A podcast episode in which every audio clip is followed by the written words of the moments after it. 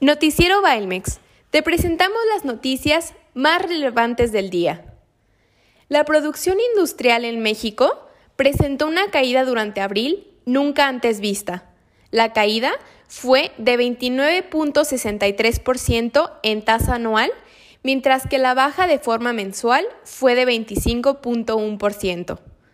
La construcción tuvo una contracción del 38.4%. La industria manufacturera se contrajo 35.5%. La minería 3.6% y la generación, transmisión y distribución de energía eléctrica, suministro de agua y gas se contrajo 3.5%. Solicitudes de apoyo por desempleo en Estados Unidos continúan disminuyendo gradualmente. Durante la semana que terminó el 6 de junio, las solicitudes sumaron 1.54 millones. A pesar de la reapertura, el número de solicitudes continúa en máximos desde la gran recesión.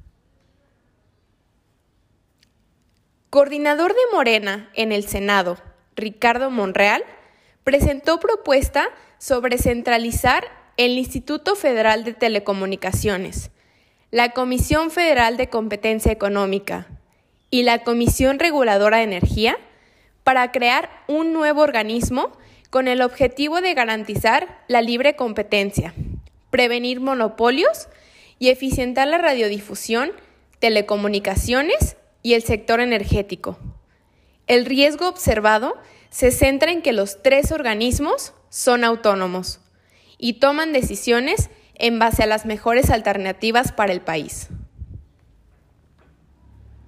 Petróleos Mexicanos, Pemex, está suspendiendo contratos con proveedores y prestadores de servicios, tanto locales e internacionales, para reducir sus gastos, provocando la pérdida de miles de empleos. El COVID-19 y la volatilidad del precio del petróleo ha provocado que la empresa posponga el aumento de sus gastos de capital y de perforación y se enfoque en reducir la carga de deuda que tiene, por lo que se enfoque en reducir sus gastos y costos. Estados Unidos superó los 2 millones de contagios de COVID-19 y es muy probable que esté entrando a una nueva ola de contagios, de acuerdo con la Universidad Johns Hopkins, donde las muertes y las hospitalizaciones continúan en aumento. Gracias por escucharnos, que tengan un excelente día.